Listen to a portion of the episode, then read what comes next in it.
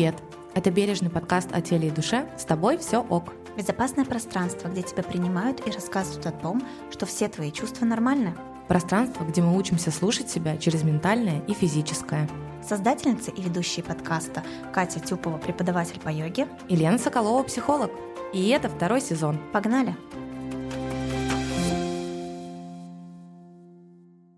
Друзья, всем привет! В рамках нашей глобальной темы тела сегодня мы поговорим на достаточно сложную тему, а именно что такое РПП или расстройство пищевого поведения. Помогать нам разбираться в этом всем, конечно же, будет клинический психолог Виктория Расулова, трансактно-аналитический психотерапевт, сертифицированный коуч, магистр психологии, и можно еще бесконечно перечислять. Но самое главное, что Виктория специалист по нарушениям и расстройствам пищевого поведения и автор курса нормализации пищевого поведения поведения дело не в теле. Виктория, привет. Привет, привет. Привет.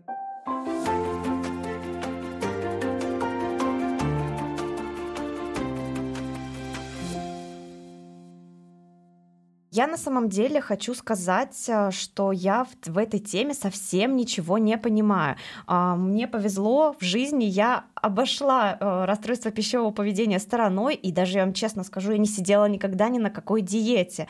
А, потому у меня, конечно, очень много вопросов, что это такое? Раскройте мне, пожалуйста, что такое расстройство пищевого Тебе поведения? Тебе так повезло на самом деле, потому что мне есть чем дополнить весь этот рассказ. Я человек, который посидел на всех диетах, начиная от гречневой, кефирной и завершая там кофе и кусочек шоколада и голод. О боже. Я вообще таких людей, как ты, очень давно не встречала, с учетом тем более моей специфики, которые, ну, да, ко мне приходят люди много с нарушениями, расстройствами пищевого поведения, и для меня ты прям уникум.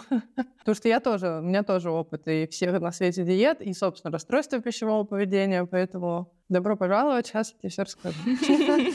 А, итак, что же такое расстройство пищевого поведения? В общем, это расстройство психики, которое связано с восприятием себя, с восприятием своего тела, процесса питания. И это, это расстройство проявляется в поведении непосредственно, да, то есть как человек ест, те самые диеты, ограничения, часто переедание, компенсация, то есть э, здесь такая картина часто сверхзначимости тела, его идеальности, фигуры и так далее, и связанные с этим попытки вот это тело сделать идеальным. То есть диеты, тренировки до изнеможения, какие-то препараты часто идут в ход, э, которые как будто бы помогают худеть или там выглядеть более рельефно или еще как-то.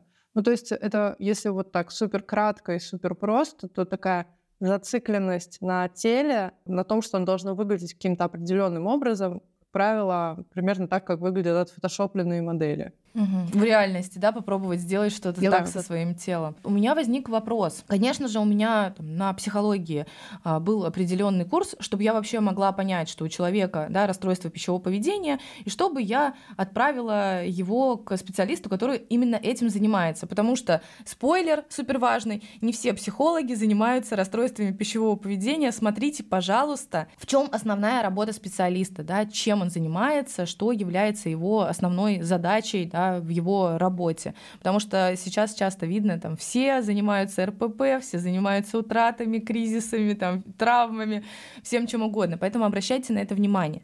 И когда мне вот эту базу давали, нам рассказывали в целом э, вообще из-за чего возникает РПП, но прозвучала еще такая фраза, что э, если ты уже сидишь на диете на какой-нибудь, если ты уже думаешь о том, что так, а не съем ли я вот эту вот булочку, не буду будет ли это много калорий и так далее, то это уже звоночек и начало расстройства пищевого поведения. Так ли это? Нет, это не совсем так, потому что мне больше нравится э, такой подход деления на нарушение и расстройство. То есть я рассматриваю это как континуум между нормой и расстройством, где где-то между есть еще нарушение. Понятно, что если вот э, да, Катя, которая в жизни никогда не сидела на диете, вот прямо сейчас решит, что все, сегодня она, у нее разгрузочный день, она съест яблоко, она от этого завтра не проснется человеком с психическим расстройством. Но это уже, да, действительно фактор риска, я бы так сказала. Превратиться это в РПП или нет, это зависит от многого,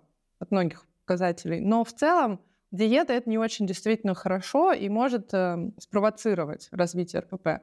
Если мы возьмем э, Маршу Херин, которая э, одна из там, э, самых известных представительниц протокола по лечению РПП, она говорила на обучении такую забавную фразу, что детей нужно учить двум вещам.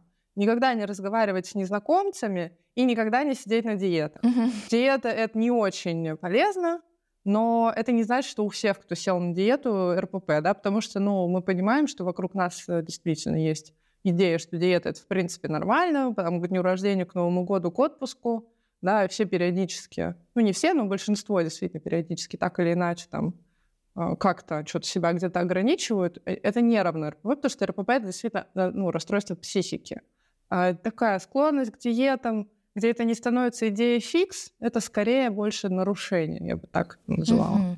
И вот здесь э, ты сказала важную вещь, да, научить детей не сидеть на диетах.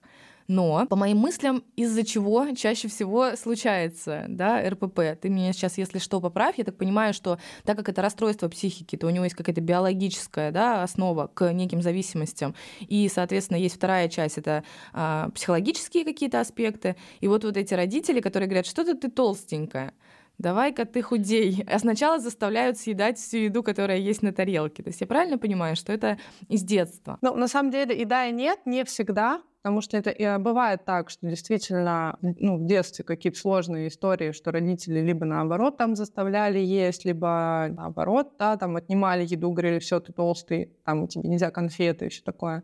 Такое бывает, но не, нет. Здесь действительно есть разные факторы, которые на это влияют. Здесь э, мне нравится тоже, да, вот идея операции на биопсихосоциальную модель. И здесь как бы влияют три компонента. И биология, но здесь даже я бы не говорила про склонность к зависимостям, хотя есть что-то общее, там есть какой-то общий компонент, ну, мы не будем сейчас даваться в подробности, но э, в целом это скорее генетическая предрасположенность, она даже не столько к зависимым, сколько именно к РПП. Потому что, ну, мы действительно видим в исследованиях, что довольно большая наследуемость, ну, тут тоже как бы, да, не совсем мы понимаем, что это поведенчески передалось, то, что мама всю жизнь сидела на диетах, и там девочка это видит, или это генетически все-таки фактор. Но, в общем, исследования говорят, что генетически тоже большой. То есть э, я правильно поняла, что если мама страдает расстройством пищевого поведения, то есть вероятность, что ее дочь может начать страдать этим? Безусловно. Причем здесь действительно важно, ну, да, нам, нам бывает сложно разделить, где генетический вклад, а где то, что девочка растет и видит, что мама там сегодня папа ходит и говорит, что с мамой сегодня не разговариваем, она злая, потому что она сегодня голодает, она сегодня ничего не ест. И ребенок растет в том, что это вообще-то норма. Питаться не по голоду, хотеть там похудеть и что такое. Вот, поэтому отвечая на вопрос, откуда это берется, ну, это берется вот, и да, есть биологический некоторый вклад, и чем выше генетический риск, тем выше вероятность из-за диеты заболеть РПП. Есть э, психология, это личностные некоторые качества, например, перфекционизм, еще какие-то личностные особенности, там, алекситимия, да, вот неумение справляться, понимать свои эмоции часто, коморбидно, часто депрессивное состояние коморбидно, то есть вот психология — ну и, безусловно, социум, да, это вот диетическая культура, это то, как на нас влияют стандарты красоты, это то, что вот мы все этому подвержены. У меня еще тоже возник э, встречный вопрос. Э, я занимаюсь йогой, я преподаватель по йоге, и, естественно, в культуре йоги э, есть такое понятие, что чтобы достичь правильности, просвещения, просвещения да, ты должен быть вегетарианцем. А, веганом даже по большей части. И у меня был такой опыт. А, а, я даже могу сказать, «Земляне» я посмотрела фильм, мне было лет 14, я посмотрела фильм «Земляне», очень трогательный, на мой взгляд. Я и... бы сказала, ну, ужасающий, как ну, мы да, разрушаем да. землю, убиваем животных и так далее и тому подобное. И нельзя есть мясо и все остальное. Да, да, да. И после этого я стала вегетарианкой где-то на лет 5-6.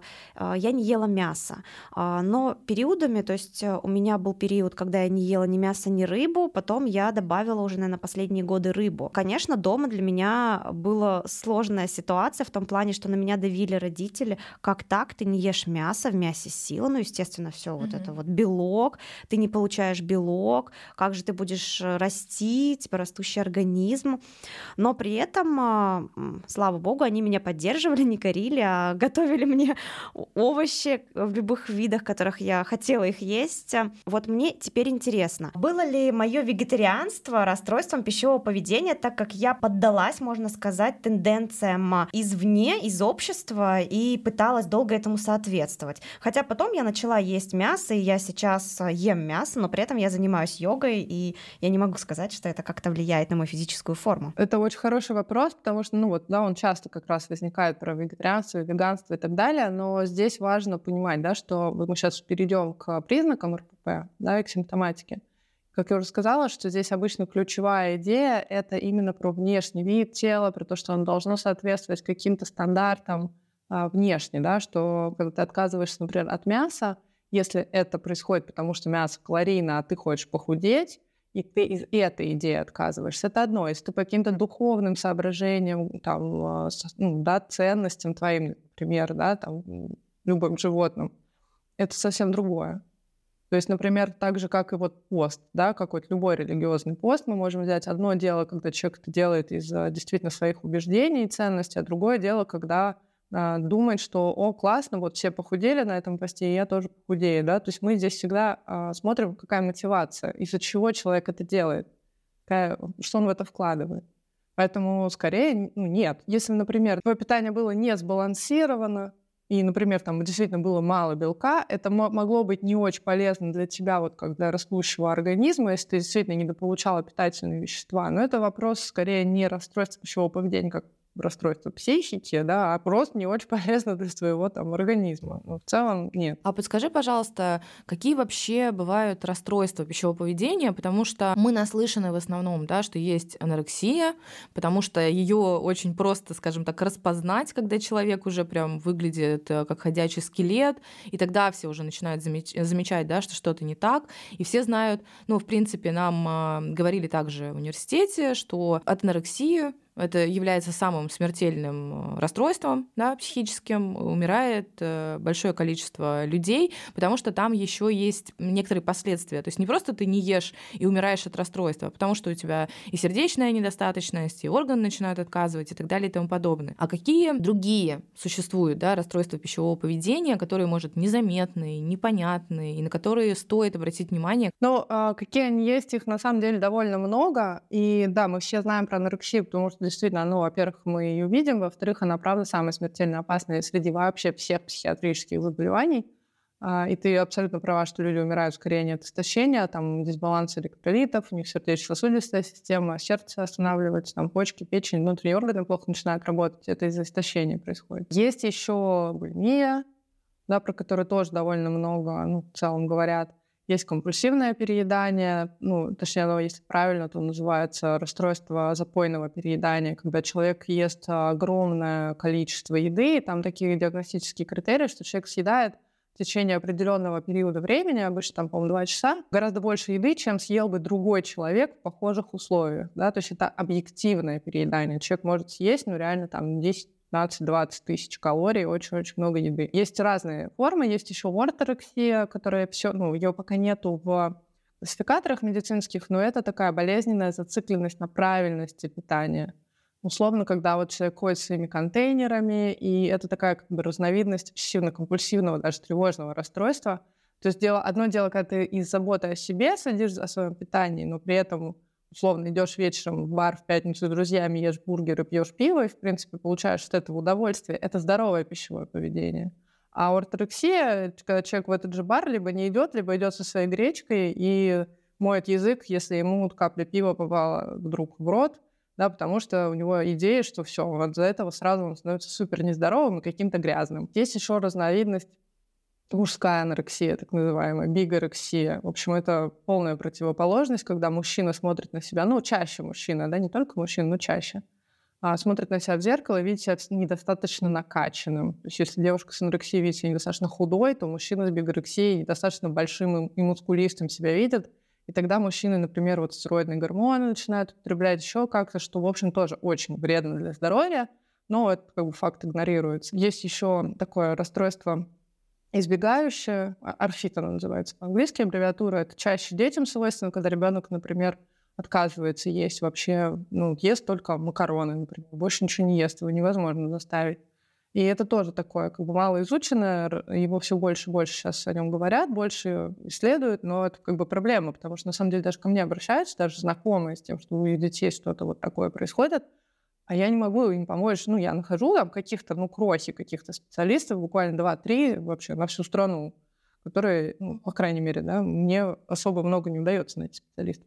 Вот, поэтому расстройств очень много, и они все разные, поэтому добрые люди а для того, чтобы нам было легко диагностировать и понимать, что вообще с человеком происходит, придумали такую вещь, как э, центральную симптоматику расстройств пищевого поведения. То есть то, то, что свойственно практически всем из них. Есть здесь 9 пунктов, я могу их перечислить. И первый. Самооценка строится на успехах в контроле формы и веса тела. Если что-то не удается, то самооценка падает, да, если ты не можешь контролировать свое питание. Да, то есть она очень привязана. Вот если я сегодня поела, я сегодня, например, поголодала или еще что-то сделала, что я придумала, я чувствую себя хорошо, я на коне, я молодец. Если вдруг, не дай бог, что-то пошло не так, все, самооценка на нуле.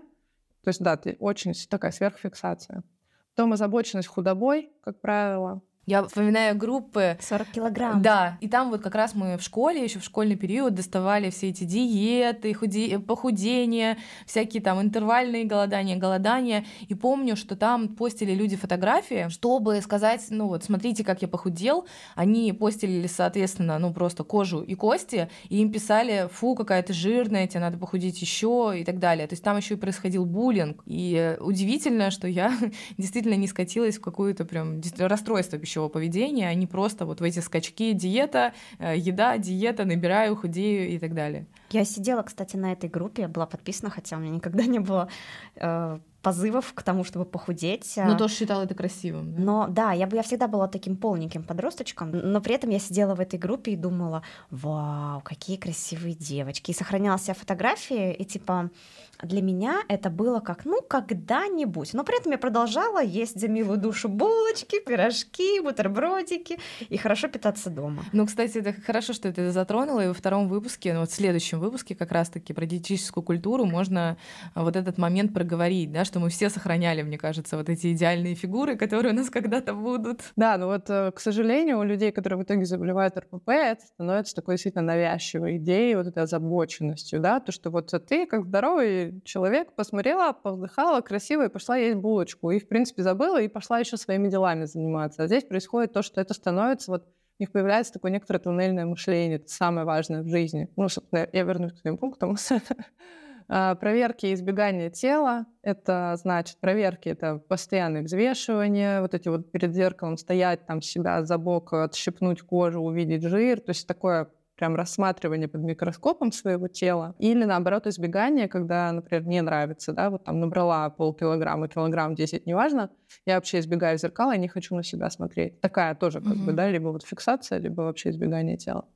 Страх набора веса, вне зависимости от количества килограмм. Переживание себя толстой — это именно ощущение себя толстой. Вот то, что ты говоришь, да, Лена, по поводу того, что там фу, ты жирная, ну здесь то же самое. Они а, и внутренне так к себе относятся, даже если действительно уже кожа и кости, они, например, там такая есть интересная штука, что человек вот чувствует себя худым, потом съел одну конфету или там, не знаю, яблоко или еще что-нибудь, и все, у него ощущение, что у него на глазах просто он увеличивается и становится жирным, ему хочется там очиститься или помыться mm-hmm. или еще что-нибудь. Шестое — это экстремально ригидные пищевые правила, то есть такие не гибкие. Вот все, я не ем, например, макароны, и вы меня не заставите. Я даже если мне не будет вообще никакой еды, я в пустыне окажусь и будут только макароны, и не буду их есть. Вот настолько они могут быть не гибкие, эти правила. Потом это компенсации, то есть это либо очищение, либо отработка спортом, употребление препаратов каких-то, там, вызывание рвоты, ну, короче, куча-куча всего, что явно, очевидно, не полезно для для здоровья, но тем не менее люди это делают. Переедание тоже почти всегда. Причем есть такое заблуждение, что при анорексии люди не переедают. Это не так.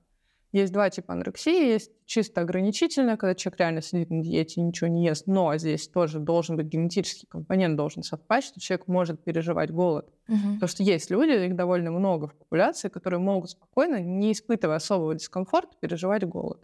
И вот если, например, это совпадает с тем, что человек анорексия, ну тогда, ну как бы, все, ему нормально. Но остальные все, они, в общем, испытывают дискомфорт, поэтому они все равно переедают, но тоже очищаются. То анорексия, что булимия, на самом деле, иногда их вообще очень сложно различить. Единственное отличие — это просто вес. Типа у тебя еще пока нормальный вес — это булимия, если вес уже низкий — это анорексия, а картина одна и та же. Вот. Ну и последнее — это крайняя озабоченность контролем сферы питания. Да, как мы уже сказали. То есть вот человек прям туннельное мышление. Все, он думает о еде, у них часто бывает фиксация, они любят кормить других людей, например. У девочки mm-hmm. с анорексией иногда, они, например, готовят и кормят других людей. Они сами не едят, но им нравится э, смотреть на еду, они смотрят вот эти вот, ну, мукбэнг, по-моему, это называют, когда там типа человек сидит и ест, например, там в Инстаграме ты листаешь рилсы, да, в запрещенном, и там, да, значит, да. А, вот это вот все. То есть они не едят, но они как бы постоянно все равно думают, смотрят про еду. Короче говоря, вот эти вот 9 симптомов — это то, что а, такие центральные симптомы, потому что если мы будем каждое расстройство в отдельности рассматривать и разбирать на симптомы, мы запутаемся, честно говоря. И вот, соответственно, если вернуться еще к вопросу, отличается ли это просто от диеты, ну, мы понимаем, да, что вот это отличается от того, что ты просто сегодня решила не поесть.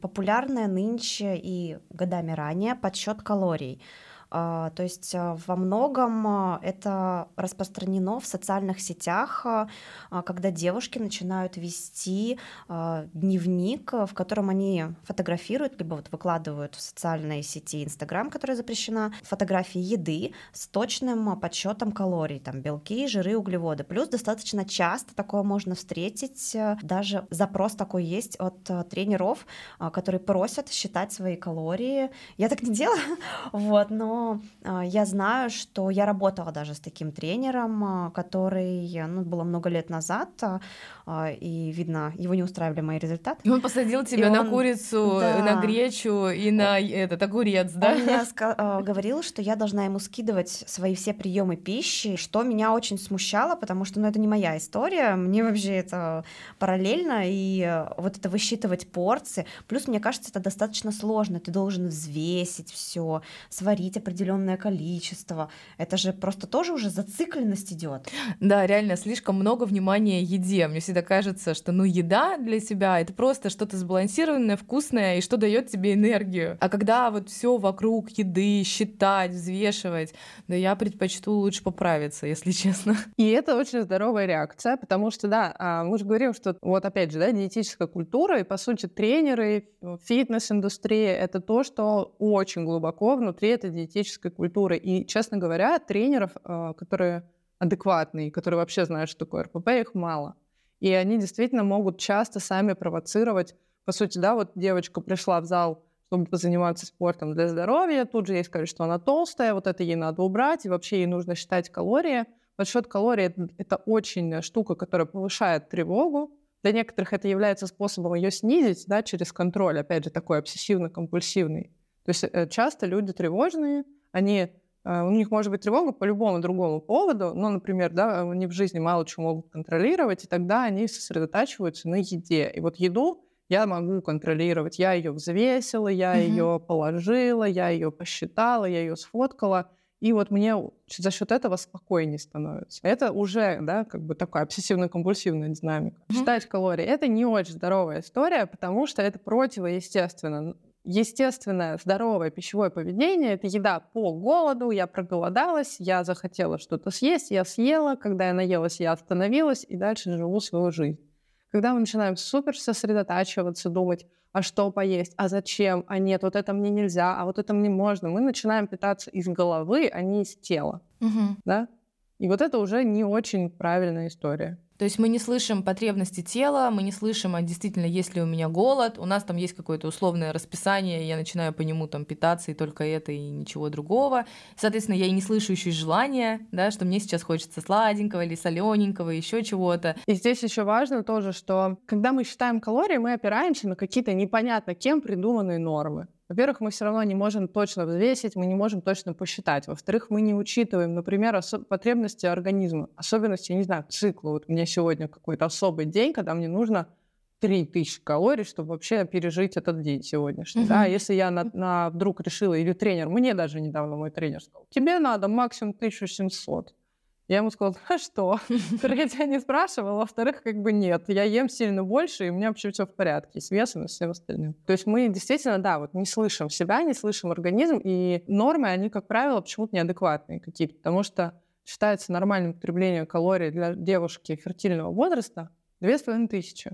Если вы об этом скажете какому-то фитнес-тренеру, он скажет, что ты вообще будешь жирной свиньей, если ты будешь есть 2500. Хотя это не так, абсолютно не, неправда. Я супер против подсчета калорий и не считаю это полезным, в общем, ни для кого. Угу. А как тогда вот эту грань сохранить? То есть я питаюсь здорово, я питаюсь, э, ну, я не знаю, тут неподходящее слово правильно, да, но вот именно здоровые продукты, я питаюсь и полезно, и хорошо, и при этом я как-то этот процесс, ну, не то чтобы контролирую, да, но не перехожу куда-то вот там либо в одну сторону, на одну сторону, да, там в сторону зла, либо в сторону добра. Как это проконтролировать? Ну, вот здесь тоже есть как бы некоторый континуум, да, вот как выглядит нарушение пищевого поведения Здесь две крайности. Тотальный контроль, куда входит подсчет калорий, и полный хаос, куда входит то, что я вообще не смотрю, что я ем, как я ем, и все в подряд в рот. Угу. В норме мы, как взрослые люди, понимаем, да, что надо есть овощи, надо есть белки, надо есть углеводы. И, например, выбираем и здесь и сейчас, исходя из своего настроения, потребностей, там, потренировалась или нет, вообще, что происходит. Ну, мы можем вы- выбирать, да, плюс-минус здоровую еду,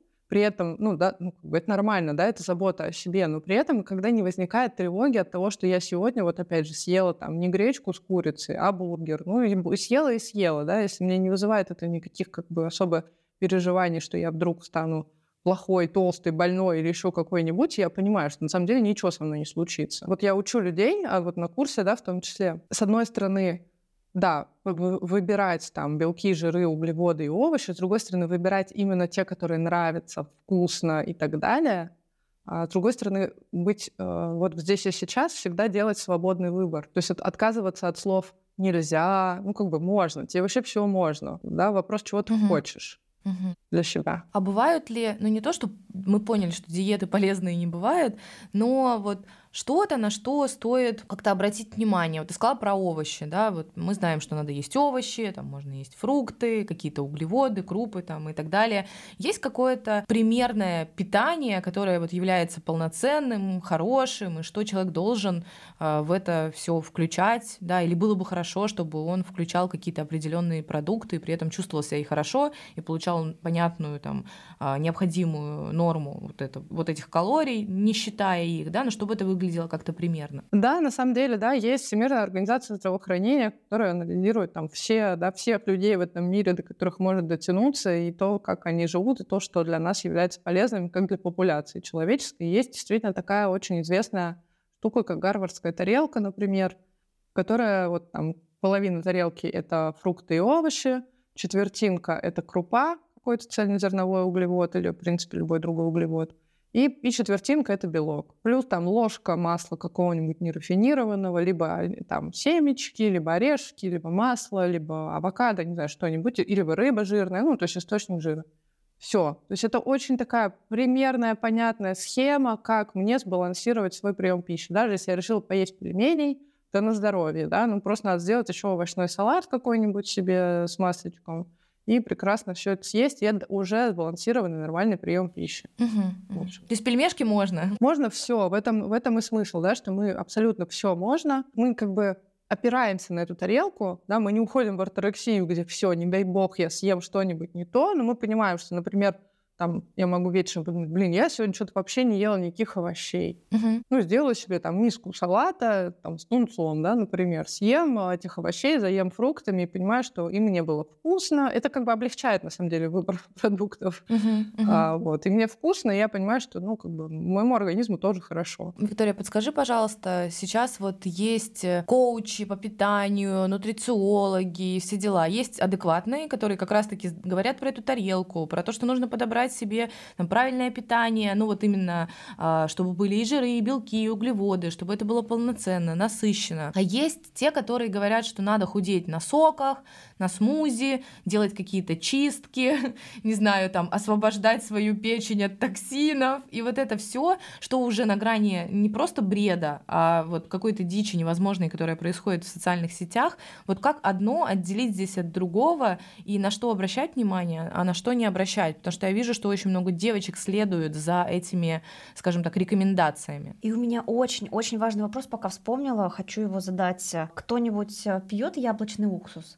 Я в который раз встречаю, а, что нужно пить яблочный уксус. Чего? А, в интернете очень много таких рекомендаций, что есть, ну, не просто яблочный уксус, который вот в магазине продается, а органический, его там можно заказать на любых сайтах без проблем. Я не могу, у меня возник пить... вопрос, а обычно еще пить не нужно? Ну, что еще за рекомендации? А, ну, вот, честно говоря, я который раз об этом читаю и каждый раз думаю, Прям уксус. Я такое тоже видела еще во времена своего РПП, когда мне было 18, но я, по-моему, так и, не, так и не решилась, наверное, надеюсь. Я же, честно говоря, не помню, но могло, могло и такое быть. Но, на самом деле, отвечая на оба этих вопроса, да, и детоксы, и чистки, и уксус, что угодно, это поиски волшебной таблетки, которые позволят мне прямо сейчас стать худой. А отличить очень просто – есть всего э, один способ, как чувствовать себя хорошо и быть здоровым. А все остальные попытки как бы сделать и найти все-таки ту самую волшебную таблетку, как за день похудеть на 10 килограмм, вот это вот уже сразу нездоровая история. Важно еще сказать, что есть нормальный здоровый генетический вес у каждого человека. Угу. И он у всех разный. Любые попытки весить меньше, чем природа задумала конкретно для тебя, они не могут быть здоровыми в принципе. То есть если человек э, нормально питается, плюс-минус сбалансированно, нормально двигается и не морит себя голодом и не сидит на диетах, что не замедляет его метаболизм, он плюс-минус всю жизнь в одном весе. Ну, там плюс-минус несколько килограмм в зависимости от чего-нибудь. Все, вот это его здоровый вес. Если вдруг этот человек решит, нет, мне нужно весить 40, все, а он не сможет это сделать нормальным способом. Вот тут вот вход уже идет, и уксус, и что угодно, потому что если он будет пытаться не есть, то организм будет его провоцировать на срывы и переедание, чтобы взять свое, потому что организму нужна энергия, мозгу нужна энергия, органам нужна энергия и так далее. То есть, короче, много миллионов лет эволюции придумали так, что нашему организму нужны белки, жиры, углеводы, овощи и фрукты. Если мы пытаемся придумать что угодно, чтобы эту эволюцию много миллионов лет обмануть, у нас не получится. Все, точка. Способ всего один спать, ну там, да, есть хорошо, двигаться активно. То это единственный нормальный, здоровый способ быть в нормальном весе и чувствовать себя хорошо. Все остальное нет. Угу. А вот эта история, опять-таки, с чистками, с э, голоданием, с выводом каких-то токсинов, шлаков и так далее, ты можешь как раз это проговорить с научной точки зрения, и что это за фигня, и почему вот эти рекомендации ну, существует до сих пор. Токсины, да, то есть э, вот детоксикация есть понятие, да, детокс. Детокс — это, например, угу. вот есть отделение детокса, где лежат наркоманы, которые туда кладут, ну вот они их привезли обдолбанными после передозировки, или там родственники сдали, когда уже сил нет от них. И их, значит, кладут в детокс, их там прокапывают капельницами, чтобы вывести э, действительно вот эти вот разрушающие их организм вещества. Вот это детокс.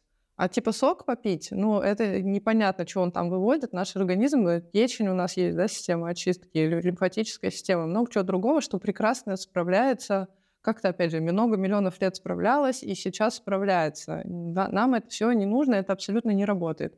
То, что вы на соках посидите, у вас уйдет как будто бы типа вес, у вас уйдет вода, у вас уйдет какое-то количество мышц, если вы не будете есть, потому что детокс на соках предполагает, что никакой еды в этот день не поступает. И это монодиета, такая же, как греча, кефир, угу. просто она еще и на самом деле на сахарах, потому что в соках очень много сахара. Как правило, да, ты после этого сока там на несколько килограмм худеешь, а потом через несколько дней у тебя все прекрасно обратно же и возвращается, только уже немножко мышцы замещаются еще и на жир. Я даже не знаю, как комментировать. Ну, то есть э, это, это не научно, это не имеет никакого основания под собой, это вредно даже, в общем-то, для организма, опять же. А история с БАДами, которые пьются горстями, там, знаешь, две ладони, тебе нужно 25 БАДов, чтобы у тебя что-то там заработало, а другое перестало работать, не знаю, печень, видимо, исходя из того, сколько БАДов люди пьют.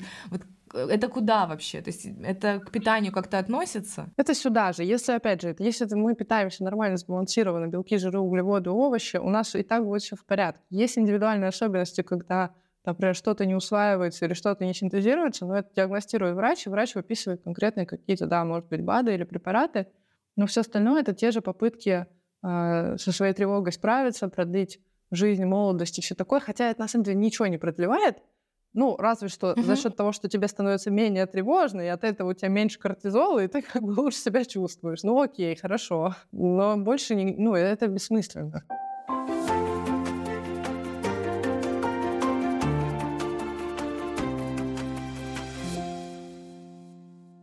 Давай вот попробуем раскрыть такой момент. Если вдруг по симптоматике человек сейчас понял, что что-то я там набрал уже из 9 пунктов, там, пункта 3, 4, 5, и я с этим сталкиваюсь, или, например, заметил какие-то симптомы у своего ребенка, или у своего близкого, там, у супруги, например, а, или наоборот у мужа, что в этой ситуации делать, как себя вести, куда идти, вообще куда с этим всем? Скорее а, не заставлять человека есть, не пытаться его переубедить, да, потому что мы понимаем, что действительно такие, ну, во-первых, здесь важно понимать, что если это происходит, это не блажь какая-то, это скорее, ну, если это действительно прям уже расстройство, это болезнь. Болезнь надо лечить пытаться человека заставить насильно есть бессмысленно. Но mm-hmm. скорее можно с ним говорить и, как обычно, да, использовать я сообщение, например, что я переживаю за тебя, мне больно видеть то, что с тобой происходит, предлагать, да, просить, предлагать как-то пойти лечиться, увидеть проблему. Ну, то есть Здесь действительно может быть некоторая такая аналогия с зависимыми людьми, да, вот если человек э, рядом зависимый, мы что его бессмысленно куда-то там тащить. Мы можем только давать ему, например, встречаться с последствиями угу. того, что он делает, да, как-то подсвечивать э, проблему, говорить о своих переживаниях по этому поводу и так далее. Есть книжки, которые можно почитать, например, для родителей, а, там, опекунов и так далее. Ну, то есть вот, в общем, ну, говорить, э, во-первых, не замалчивать проблему, да, ее, ну, здесь важно понимать, что она еще такая довольно стыдная. Человеку, как правило, очень стыдно признаваться, потому что, ну, остается какая-то здоровая часть, которая понимает, что то, что он делает, это не очень нормально. Но это это как бы заболевания РПП, они вообще очень связаны со стыдом, стыдом за тело, что я недостаточно худая, что я недостаточно стараюсь, я срываюсь, поэтому я еще и слабовольная, хотя срывы естественное следствие любой диеты. Любых ограничений, да. Как самому человеку вот в этой ситуации, да, он понимает, что, опять-таки, здоровая часть осознает, что это не окей, с другой стороны, я там контролирую чаще всего, как ты и сказала, это коморбидность, да, с какими-нибудь другими заболеваниями, там, с повышенной тревожностью, с ОКР, а, с перфекционизмом в целом, да, или с депрессией. Что тогда получается, в принципе, это э, расстройство психики, и, соответственно, нужно идти либо к психиатру, да, либо искать специалиста. Как э, рассказать человеку, что это нормально пойти туда, да, а не что его положат и будут насильно заставлять есть, например. Ну, мне нравится фраза, которая, кстати, как раз-таки из 12 э, шагов зависимых, которая звучит uh-huh. как то, что болезнь — это не твоя вина, но у тебя есть ответственность за выздоровление. Да, здесь важно понять, что да, это проблема, и самому понять, например, близкому, и этому человеку объяснить, да, что это проблема, это проблема сложная, она комплексная, действительно. Здесь и тело влияет, и психика, и социум, и что э, важно работать, ну, важно получить поддержку, во-первых, разобраться с теми причинами, по которым человек, ну, вот со своей тревогой, да, э, по которым он вообще переедает, по которым он не доедает, почему он решил морить себя голодом, а, то угу. есть здесь, ну, действительно, эта работа очень много про поддержку. Никто не будет заставлять насильно есть, безусловно, потому что мы понимаем, что любой симптом, который есть, это способ психики справиться с тем, что сейчас в жизни происходит. И это очень не по-доброму, да, отнимать этот способ до тех пор, пока человек не научился по-другому. Если человек сейчас не умеет о себе как-то а, заботиться, перерабатывать свои эмоции, справляться со своей тревогой. Мы сначала учим его справиться с тревогой, а потом уже отказаться от э, диеты, а не наоборот. Потому что если он сейчас с помощью диеты контролирует свою тревогу, а мы вдруг его начнем кормить, у него кукуха уедет, а, да, и он просто от тревожного расстройства ну, в клинику пойдет. У нас нет цели сделать хуже. У нас есть цель разобраться с тем, из-за чего так произошло, помочь сначала, да, вот вы выявить основные мишени, а потом как бы симптом сам собой отваливается. Потому что РПП, по сути, это симптом. Если человек сейчас, например, он понимает, что это еще не расстройство, но он периодически переедает, периодически там, голодает, у него бывают какие-то диеты, какие-то срывы, или, например, он в стрессе, да, понимает, что у него единственный способ пойти съесть булку, бургер, заесть а, все это, да, вот когда есть вот какие переедания. Или, например, бывают, а, я тоже слышала, я не знаю, это относится к РПП или нет, да, а, нервная рвота, например, да, когда человек вот настолько напряжен, что он не может не есть, еда вообще никак не усваивается. Что в этом случае делать? Как а, себя не мучить, вот где найти вот эту грань, что может быть какая-то рекомендация, вот как в этой ситуации себе помочь? Во-первых, здесь э, всегда важно, ну, э, нерв, нервная рвота это немножко другое, но здесь, если это угу. эпизодически редко случается, это одно. Если, например, человек переживает какой-то сложный сейчас период, и у него это постоянно, то это просто его истощает физически то здесь, конечно, лучше тоже обратиться за помощью. А что касается там диеты и всего остального, здесь важно тоже разобраться, почему, в чем смысл, да, какая мотивация, зачем вам худеть. Если там покопаться как следует, то, как правило, там всего буквально пару причин у всех плюс-минус одинаковые. Это либо идея отношений, да, что я какая-то недостаточно там худая, например, чтобы отношения uh-huh. построить или чтобы там еще что-то. То есть найти реальную причину, из-за чего вы это делаете. Во-вторых, понять, что переедание — это почти вот 90% следствие недоедания. И на самом деле парадоксальным образом, как, как избавиться от перееданий, начать есть. Начать есть сбалансированно, начать есть минимум три раза в день, начать добавлять углеводы. Да, то есть вот я там проводила интенсив бесплатный просто для подписчиков. И вот ну, как бы, углеводы, давайте, все, сегодня мы все идем в магазин, покупаем углеводы. И реально девочки пишут, что, блин, ничего себе, я поела на обед макароны, и вечером не переела. Что вот это все так просто работает? Ну да, на самом деле это так просто работает. Понятно, что не все. Понятно, что есть эмоциональные переедания. Действительно, здесь будет э, важно сначала начать есть углеводы, а потом оставшиеся переедания уже смотреть, из-за чего они случаются. Если они случаются из-за того, что эмоции сложно переработать, ну, конечно, надо вот, ну, желательно идти в психотерапию и именно этому учиться. Замечать эмоции, проживать, выражать гнев часто. Люди очень часто с РПП не умеют э, своим гневом обращаться. И, по сути, это же аутоагрессивное поведение. Они гнев направляют на себя. Я вот, например, после работы прихожу довольно-таки часто усталой. Я всегда слушаю свой организм. И мне хочется, например, съесть шоколадку. Я себя не буду ругать ни за что. Я просто съем эту целую шоколадку. Э, ни разу не буду это отрабатывать э, на следующий день. Не буду себя ругать. Но в то же время я ловлю себя на мысли, что мне не нужна она была целая, возможно, мне хватило бы двух кусочков, но я просто не смогла остановиться. Это же не считается нарушением пищевого поведения, если это случается нерегулярно. Ну, смотрите, здесь вот, э, да, тоже важная вещь стоит отметить, что у еды в целом есть очень много нормальных функций. И только одна из них — это давать нам белки, жиры и углеводы. А остальная — это давать нам удовольствие, расслабление. Есть коммуникативная функция, есть э, функция исследования. Да? Мы едем в новую страну, мы пробуем новые блюда. Нам важно, это тоже часть культуры. То есть э, это нормально. Я всегда говорю, что это ну, как бы нормально, что у еды есть все эти функции.